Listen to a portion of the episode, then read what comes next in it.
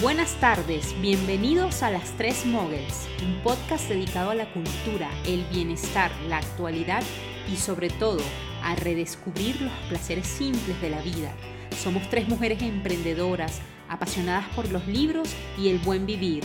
Adriana, licenciada en literatura y gestora cultural. Andreina, ingeniera química y apasionada de la economía creativa. Y Susana, comunicadora y librera. Hoy estamos grabando nuestro cuarto episodio en el que hablaremos sobre los derechos del lector. Pero primero haremos nuestro abrebocas, un recorrido librero. Susi, ¿qué te estás leyendo en estos momentos? Cuéntanos. Bueno, yo me acabo de empezar un libro que tenía muchas ganas de leer hace mucho, que se llama Eleanor Oliphant, está perfectamente. La verdad es que llevo muy poquito, pero le tenía muchas ganas porque trata de una mujer que me acuerda un poquito a la del diario de Bridget Jones. Ah, sí, sí. Ay, me encanta. A mí me gustó ese libro. Yo no me, he leído el libro de Bridget Jones, pero me encanta la película. Eh, me acuerda también, tiene una frase de la autora de Yo antes de ti que dice que es divertida, conmovedora e imprescindible. Y me acuerda el personaje, que no me acuerdo cómo se llama, de Yo antes de ti, que es un poquito Ah, rarita, sí, como sí, sí, mujeres Ah. originales que están un poquito fuera de, de lo que se conoce. Del estereotipo, Del estereotipo. Entonces me llamó mucho la atención este libro.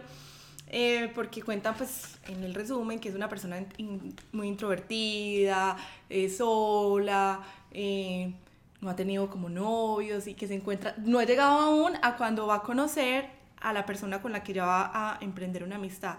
Todavía soy en que eh, todavía me están narrando su soledad y sus encuentros con la mamá, pero hasta ahora me ha gustado mucho porque si bien es un libro de un tema que aparentemente puede ser muy light o muy juvenil, eh, la narración es muy bonita.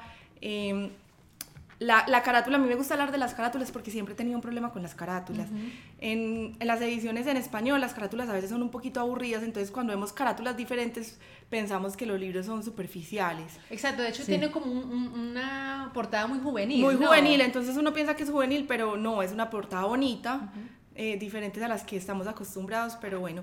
Eh, Ari ya se lo leyó, entonces ella después me podrá contar más. Pero Sí, está bueno. yo de hecho me tardé en leer este libro precisamente por la portada, porque siempre Sí. lo vi como, como si fuera un libro juvenil, ¿no? Que no es un género que yo suelo leer, pero a mí me, me gustó ¿Te bastante gustó ese bastante? libro. sí. Ay, niñas, bueno, me, me cuentas qué tal te va a asociar Claro. si me animo a leerlo. Probablemente también va a ser película, ¿no? Sí, Sí. total. Tiene todos los ingredientes para hacer película. Andre, ¿qué te estás leyendo? Bueno, les cuento que, este, bueno, el libro no lo traje, se me quedó en mi mesita de noche, ¿no? Eh, lo acabo de empezar, es un libro que se llama eh, La transición al océano azul. No sé si ustedes en algún momento escucharon acerca de la estrategia del océano azul, Sí. que básicamente lo que nos dice es que en el mundo, ¿verdad?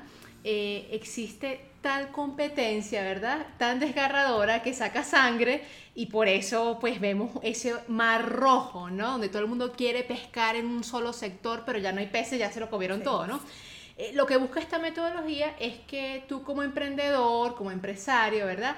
Trates de abrir un nicho, ¿verdad? Y busques tu propio océano azul, es decir, que vuelvas irrelevante a la competencia, ¿no? Ese era el primero, pero este segundo es muy interesante porque te da muchísimos ejemplos, ¿ok? Entre ellos habla de eh, una orquesta sinfónica, creo que es de Irak, ¿verdad? De niños que, que, pues, pobres, ¿verdad? que no tenían recursos para, para estudiar música clásica, pero de alguna manera lograron conseguirse a un este, director musical de un país escandinavo formaron el grupo, la orquesta eh, sinfónica, pero no es una orquesta sinfónica eh, convencional, sino lo que lo que busca es con los bajos recursos, ¿verdad? Tocar eh, música o piezas, ¿verdad? Típicas, folclóricas del, del país de, de Irak, ¿no?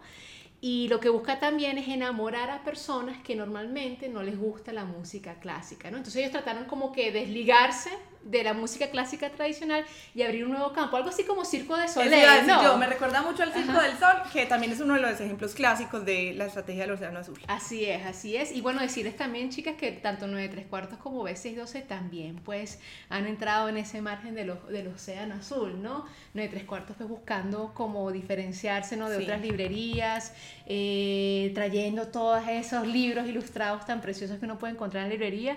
Y bueno, en B612 tratando de enfocarnos precisamente al lector, pues, no convencional. Entonces, bueno, ya les contaré cómo me va ¿Cómo cuando te va? finalice esa lectura. Adri, ¿qué está en tu mesita de noche? Bueno, yo tengo varios libros como siempre, ¿no? Porque soy una defensora de que uno debe leer varios libros a la vez.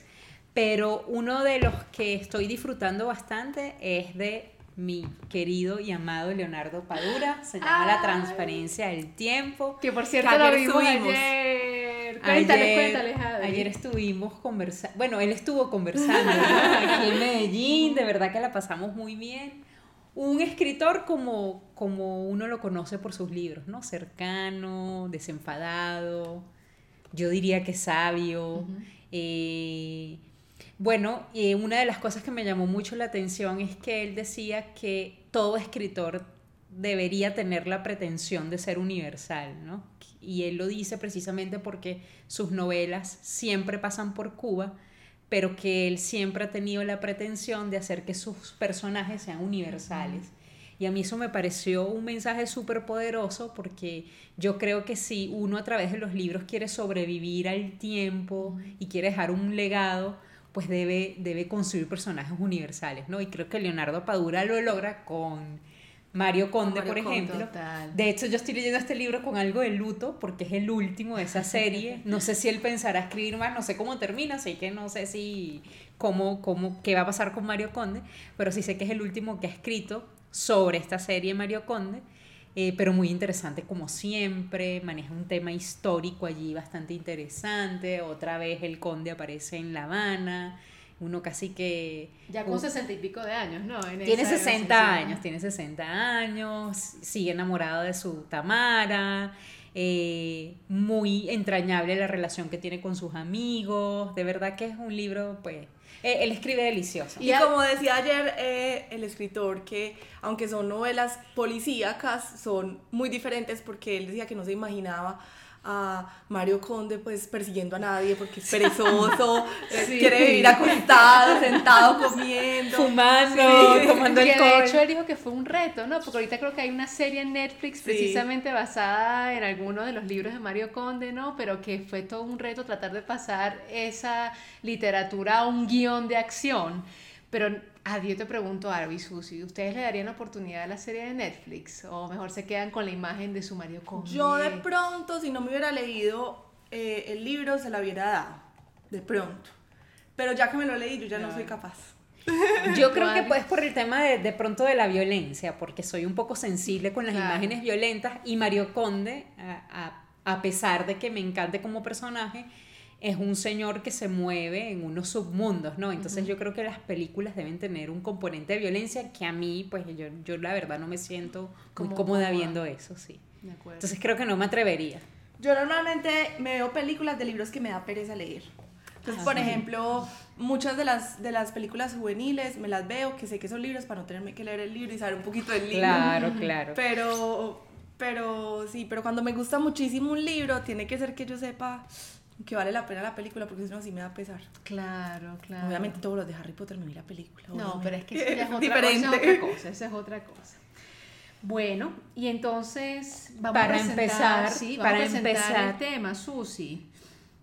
Para empezar a darles las claves de cómo hacer para leer más este año, primero queremos leerles una frase de Daniel Penac, que es un escritor francés que fue profesor de literatura por muchísimos años y él es un señor que ha escrito mucho sobre la mediación, la promoción de la lectura y tiene ideas muy interesantes.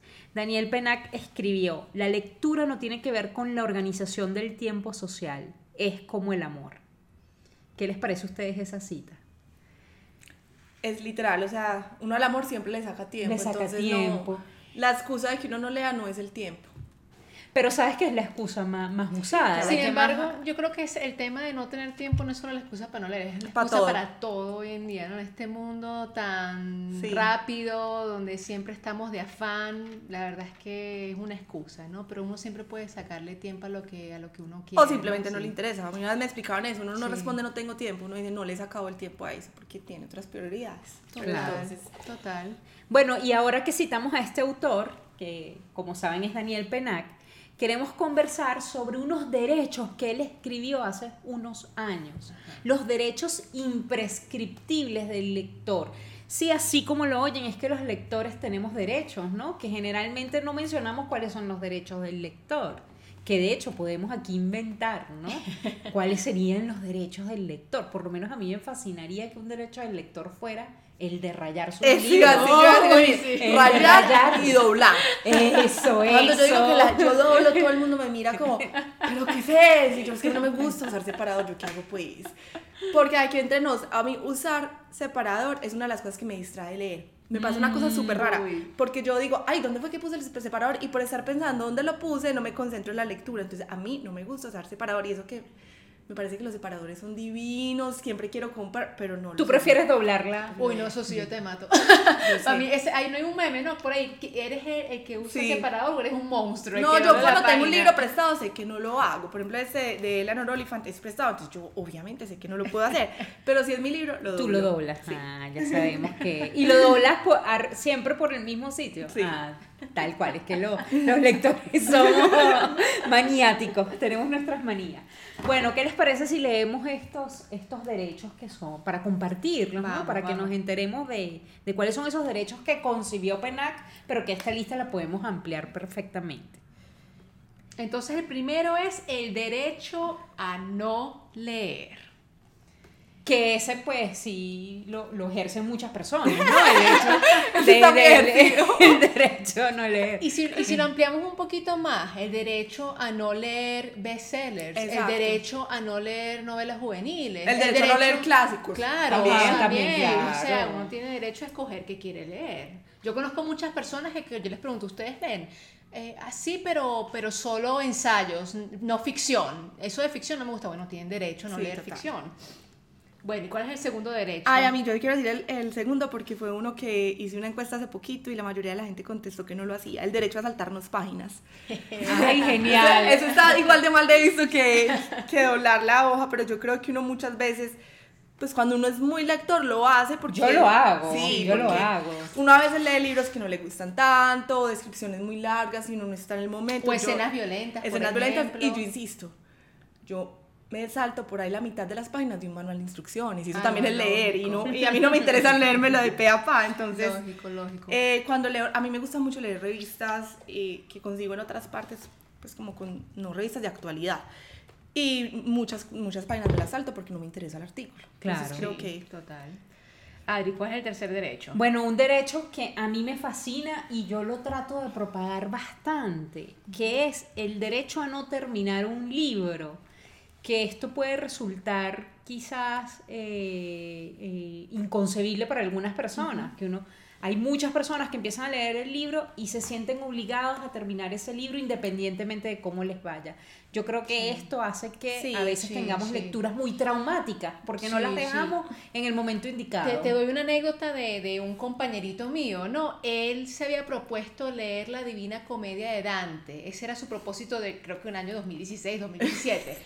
pero él no pasaba a otro libro. Y yo decía, pero mira, pero, pero puedes leer otro y combinarlo. No, no, él tenía que terminar. Y por supuesto, su meta de tres, años, de tres libros al año, porque Eran era- tres. sí, eran tres, era actor. Pero bueno, pero qué bonito que tenía meta, ¿no? Y Sí. yo aplaudo eso, que las personas reconozcan que tienen que ponerse metas, ¿no? No, pues y, y se ponen de ese calaña de libros, pues... Claro, claro. Pero entonces nada más terminó Uno. eso uno en un año. Entonces, no, Sí.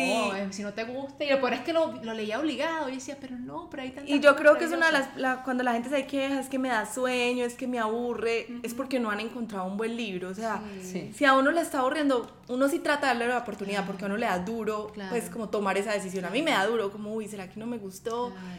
Pero yo creo que ese es la principal, el principal derecho para que a uno le guste leer. En el momento que, Total. que no le gusta el libro, soltarlo.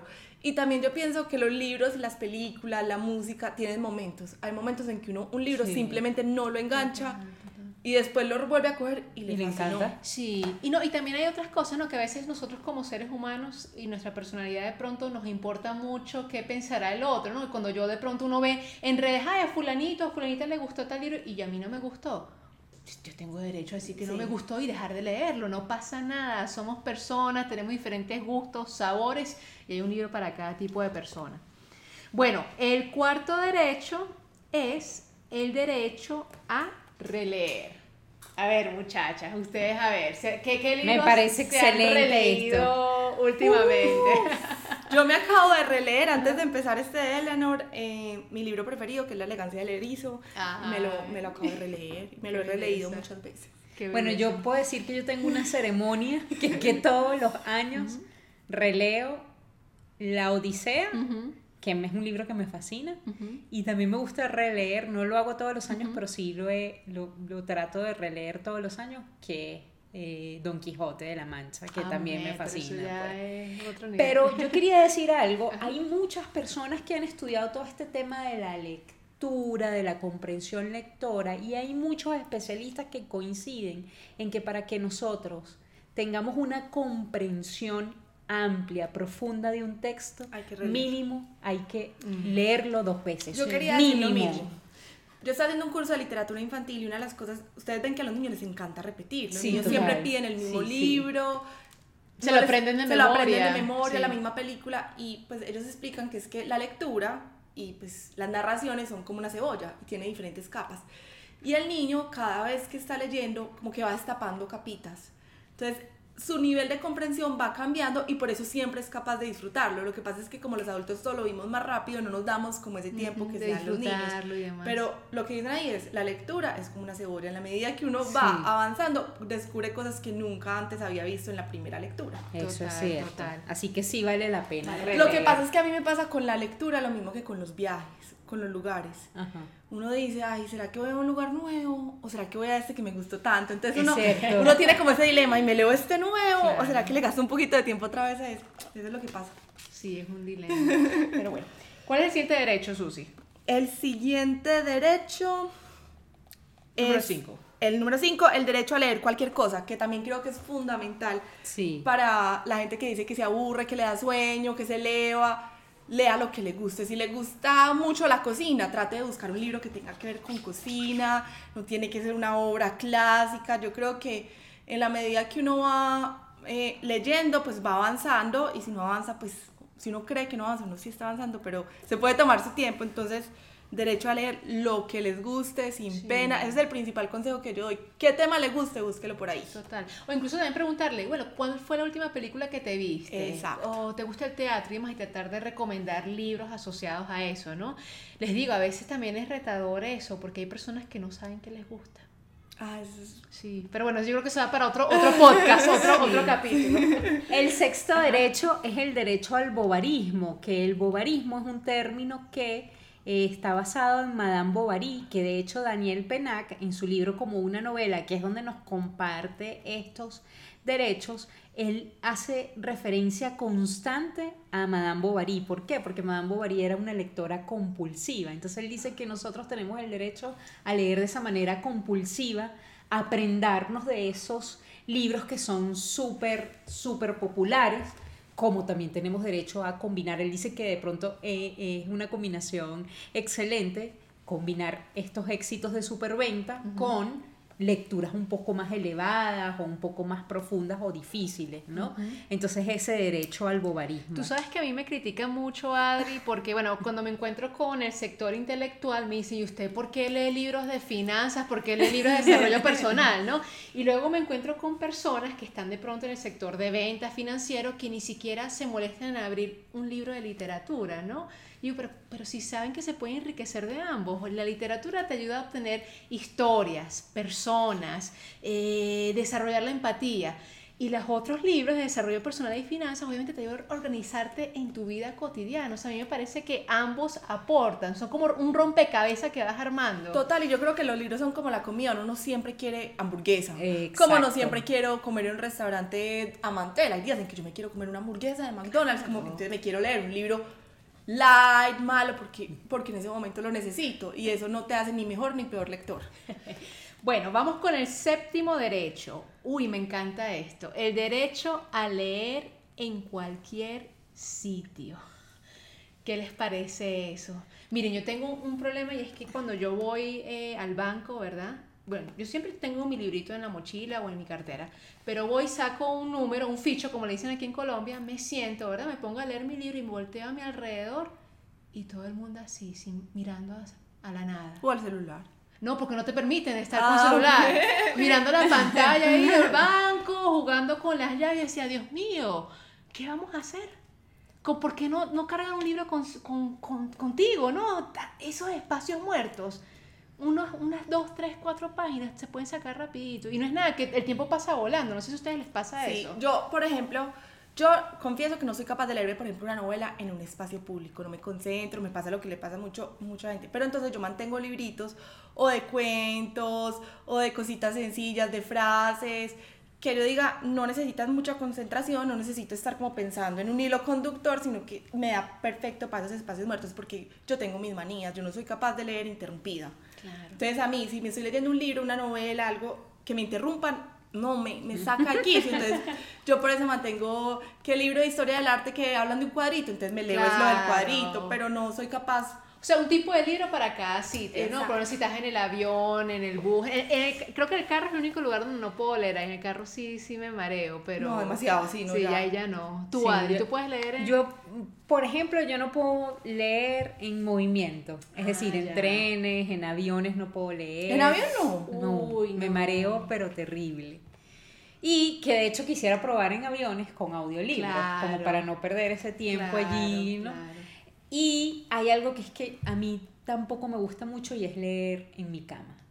En cambio, yo No, solo leo no he en mi podido, cama. No he podido con eso. O sea, yo para leer yo me tengo que como que sentar, ¿no? Como, como... Mira, yo no soy Pero- capaz de leer sentada. No soy capaz. Tienes que Tienes que leer estar acostada. acostada. Tengo que estar completamente acostada, ni siquiera leo con almohada. De verdad. Ay, Y desde no puedo. chiquita, a mi papá leía igual. Ajá. Sino que a mi papá sí como que le hicieron caer en cuenta que eso es muy malo y él es más juicioso que yo y hace, pues él tiene su silla de lectura. Pero a ti no te hicieron caer en cuenta de eso. Pues no me importa. Hay que regalarle la silla de es un vicio de familia. Mi hermana lee acostada, mi papá lee acostada, mi mamá sí lee sentada. Pero yo no soy capaz de leer sentada. Yo leo acostada. Imagínate. Mira, niñas, ¿y, y qué opinan el derecho de leer en el trabajo? ¿Qué opinan de eso? David, mi esposo, es uno de los que lee en el trabajo. Sí, en su puesto de trabajo.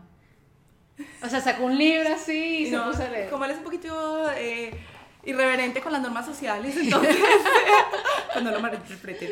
Eh, no, por ejemplo, él me dice en la hora del almuerzo, em, Tal cual ahí es. Él saca su librito. Claro, qué belleza.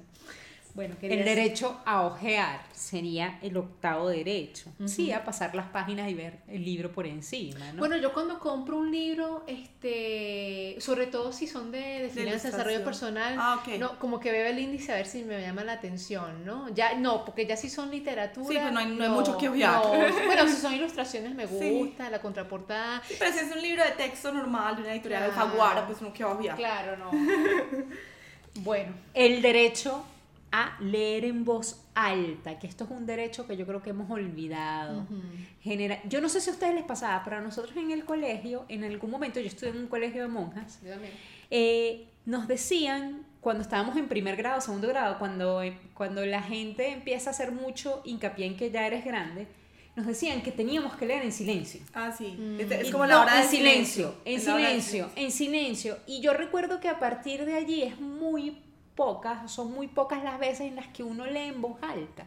Creo que eso hay que recuperarlo, hay que hacer abrir espacios en la familia. Eso para que es se lo otro que alta. recomiendan muchísimo en la literatura infantil. La mayoría de los niños pierden la, el entusiasmo por leer cuando tienen que empezar a leer ellos solos. Porque la mamá o el papá dicen, ah, como usted ya sabe leer solo, yo ya, yo ya no sirvo. Claro. Y lo que pasa es que una de las funciones más importantes de la literatura infantil es la unión, el triángulo entre la mamá o el adulto, el niño y el libro. Entonces, en el momento que el niño ya se le vuelve un esfuerzo leer y deja de ser un placer, el niño se desconecta de la lectura. En cambio, dicen la lectura en voz alta entre el adulto y el niño es una conexión impresionante que hace que el libro se convierta en ese objeto que nosotros sí sentimos que es como ese objeto de valor que me recuerda como algo cercano. Es un punto de encuentro, es un puente. Exacto, además porque eh, se entiende aprender a leer como aprender a juntar la D con la I con la B, divertida. Pero a un niño eso le cuesta muchísimo, entonces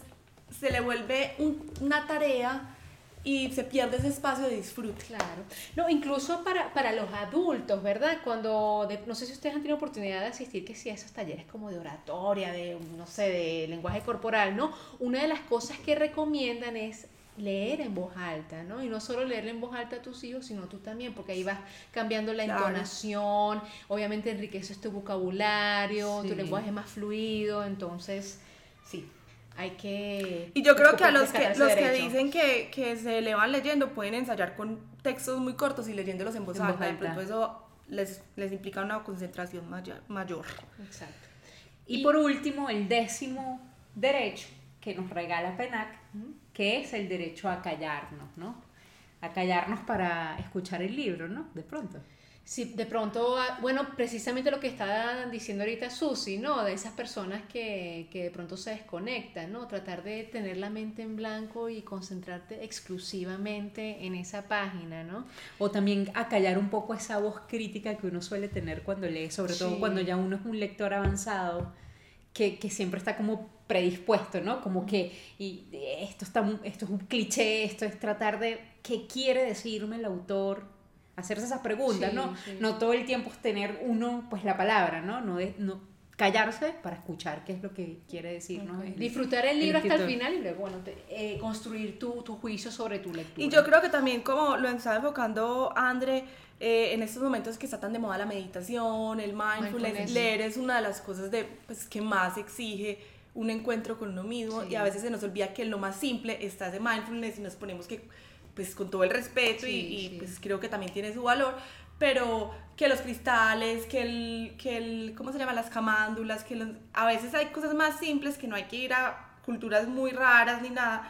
Leer es un acto de, de meditación. De, meditación. tal cual.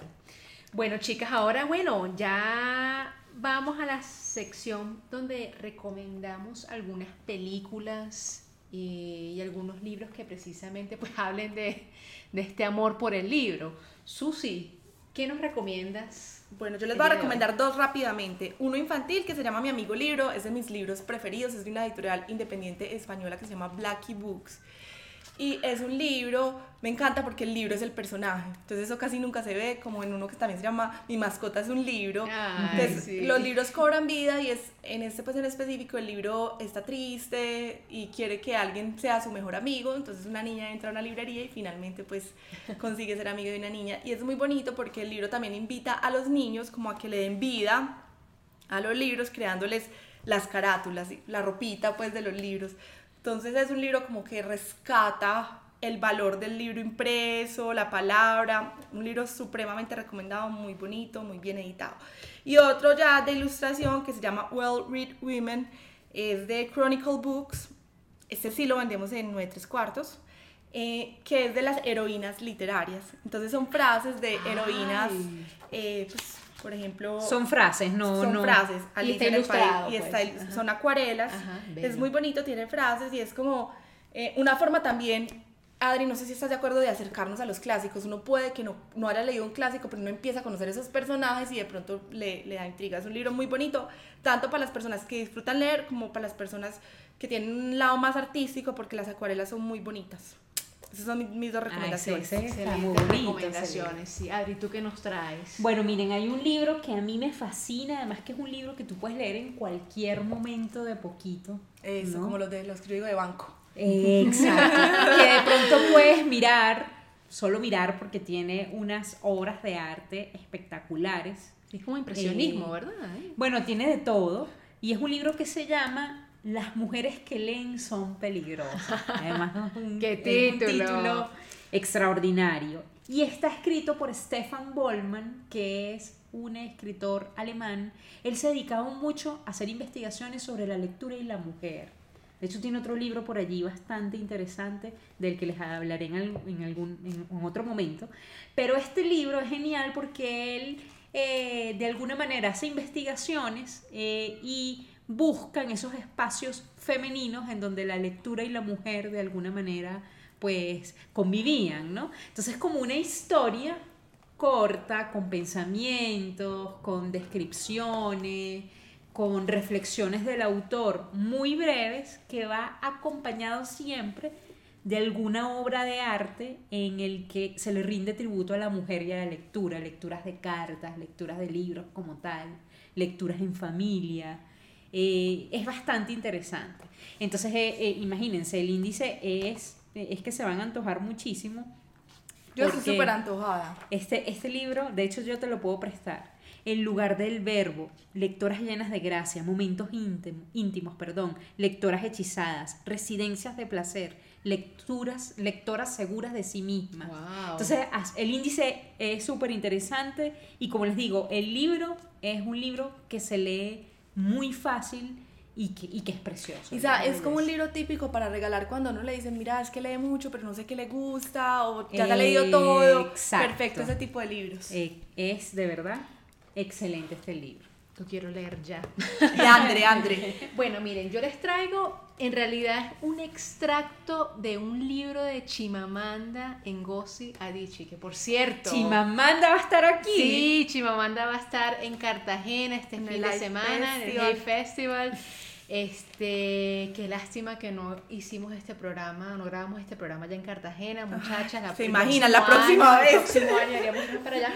Pero bueno, les traigo un libro, ¿verdad? Eh, que se llama Querida y huele cómo educar en el feminismo, ¿verdad? Pero yo les quiero traer un extracto. Eh, básicamente Chimamanda le escribe o, le da unos tips, ¿verdad? A, a su amiga sobre cómo educar a su hija en el feminismo, ¿no? Hay una parte que a mí me encanta, ¿no? Que es la quinta sugerencia, ¿no? Quienes tienen el libro es en la página 42. Enseña a Chisalum a leer. Enséñale el amor por los libros. La mejor manera de hacerlo es mediante el ejemplo. Si te ve leyendo, comprenderá que leer es valioso. Si no fuera a la escuela y solo leyera libros, posiblemente sabría más que un niño educado de manera convencional. Los libros le ayudarán a entender el mundo y cuestionárselo, le ayudarán a expresarse y le ayudarán en aquello en lo que quiera convertirse. Una chef, una científica, una cantante, todas ellas se benefician de lo que se aprende leyendo. No me refiero a los libros de texto, que paréntesis ahí, yo creo que precisamente en el colegio nos meten textos y libros que no nos gustan precisamente para quitarnos las ganas de leer. Continúo. Para embrutecernos un poquito. Hablo de libros que no tengan nada que ver con el colegio, autobiografías, novelas y cuentos. Si todo lo demás falla, págale para que lea. Esa ah, no la conocía. Deberíamos hacer una vaca, muchachos. Recompénsala. Conozco una, una, nigeriana notable, una madre soltera que está criando a su hija en Estados Unidos. A su niña no le gustaba leer, así que decidió pagarle 5 centavos por página. Una empresa cara, bromeaba después, pero una inversión que merece la pena. ¿Qué les pareció eso, Me parece excelente que una eh, señora como Chimamanda esté en sus libros, incluyendo la importancia de los libros eh, la y la lectura. la educación. Que afortunadamente pues es una mujer que en ese momento tiene mucha influencia, entonces esperemos que por ese lado también le llegue a muchísima gente. Y a, eh, André, tú también nos ibas a, recomendar una película. Sí, una película que está basada en un libro de Bernhard Schlink que se llama El lector, ¿verdad? Este, el libro lo leí hace muchísimo tiempo. La película también lo vi hace muchísimo tiempo. me la vi hace mucho. Eh, la película, Sí, está protagonizada por Kate Winslet, ¿verdad? Yo lloré. Yo recuerdo que yo fui al cine a ver esa película y lloré, lloré desconsoladamente. Y no podemos contar mucho porque esa es de las películas que lo importante no se puede contar porque ya, ya te daña la película. Pero básicamente es un romance, ¿verdad? Donde la mujer pues le pide al, chico, ¿verdad? Que le lea. Entonces, de verdad, las invitamos a ver esa película porque está, ambientada después de la Segunda Guerra Mundial. Eh, y bueno, creo que uno entra, creo que hacen referencia a diferentes libros, ¿no? Como, como La Odisea, como libros de, de este ruso, Adri, ¿cómo es que se llama el ruso de el perrito y... Chejo. Chejo, Chejo. Anton Chejo. Ah. Entonces yo creo que... La dama del perrito. La dama creo del que- perrito, sí. Yo creo La que es- dama del perrito. La dama del perrito. Es que yo, yo no conocía a Anton Chejo. Antes de ver esa película yo decía, ay, esto. Entonces yo creo que es una buena manera también de adentrarse a diferentes lecturas. A mí hay una serie que me encantaba cuando estaba en el colegio que se llamaba Gilmore Girls. Ajá. Es una serie muy famosa que hace poquito le sacaron un spin-off más bien malo. Pero eh, pues la historia era que la niña eh, era una super nerda, ella quería ser periodista y en todos los capítulos siempre se menciona un autor y un libro. Entonces hay un Mira. reto, eh, pues en Pinterest y todo eso, ahí están los retos de Gilmore Girls de lectura. Oh, Ay, sí, genial. Qué bien, qué bien, qué bien.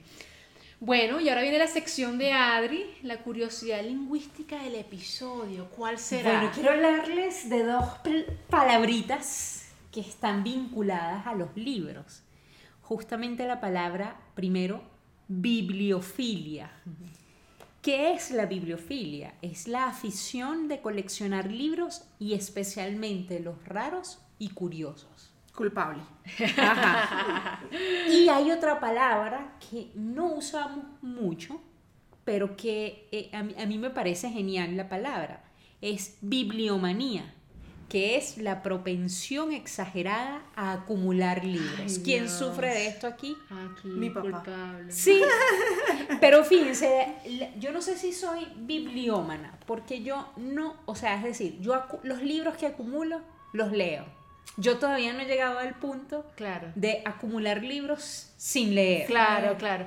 No, yo y- me imagino sí. que uno llega a ese punto, ¿no? Pero yo trato, de hecho, a mí me pasa que cuando yo ya he comprado muchos libros y estoy expuesta a una librería, yo, yo me mido y no compro porque sé que tengo muchos por leer, porque Sí, más no, me causa sí. nervio Sí, tener angustia. libros.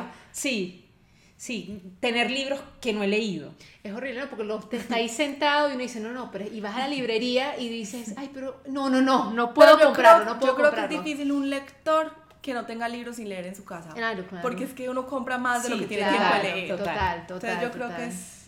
Siempre hay Sí. uno por ahí que sí, que se escapa. Yo siempre tengo una fila gigante. O sea, yo soy como, voy a leer este, voy a releer este, voy a leer este. Algún día. bueno, ya como para terminar, queremos pues eh, decir una frase que es nuestro mensaje. La cuestión no es saber si tengo o no el tiempo de leer, sino si me ofrezco o no a la felicidad de ser lector. que también es de nuestro escritor que hemos mencionado mucho hoy, Daniel Penac.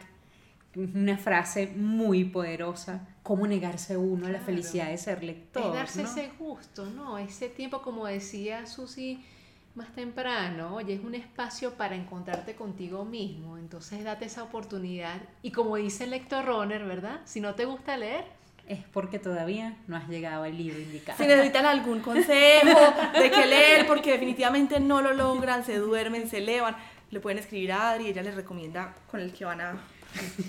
Bueno, pero ya antes de despedirnos, ¿verdad? Mandarle un saludo a nuestros oyentes venezolanos.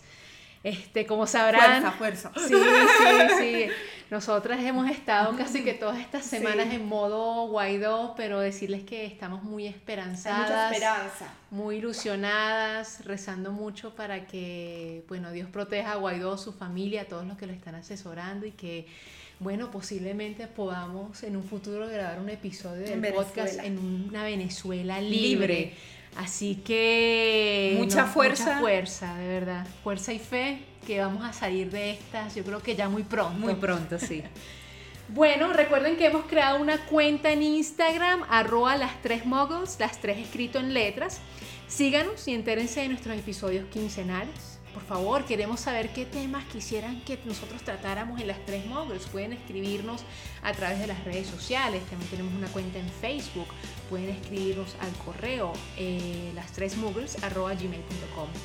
Eh, también que nos cuenten qué otras dificultades tienen para leer más. Nosotros vamos a estar tocando esos temas pues, en cada episodio, siempre, ¿verdad? Pero por ahora que estuvimos hablando de los derechos, tener en cuenta esos derechos del lector, eh, estamos seguros de que van a ayudarlas, ayudarlos, perdón, a leer más. También nos pueden seguir en Proyectos B612, en perdón, arroba Proyectos B612 y arroba 93 cuartos en Instagram para que conozcan nuestro trabajo. Y bueno, por último, pues muchas gracias por, por escucharnos. Los esperamos en nuestro próximo episodio. Chicas, un placer compartir. Nos vemos. ustedes. Nos vemos. Chao. Chao.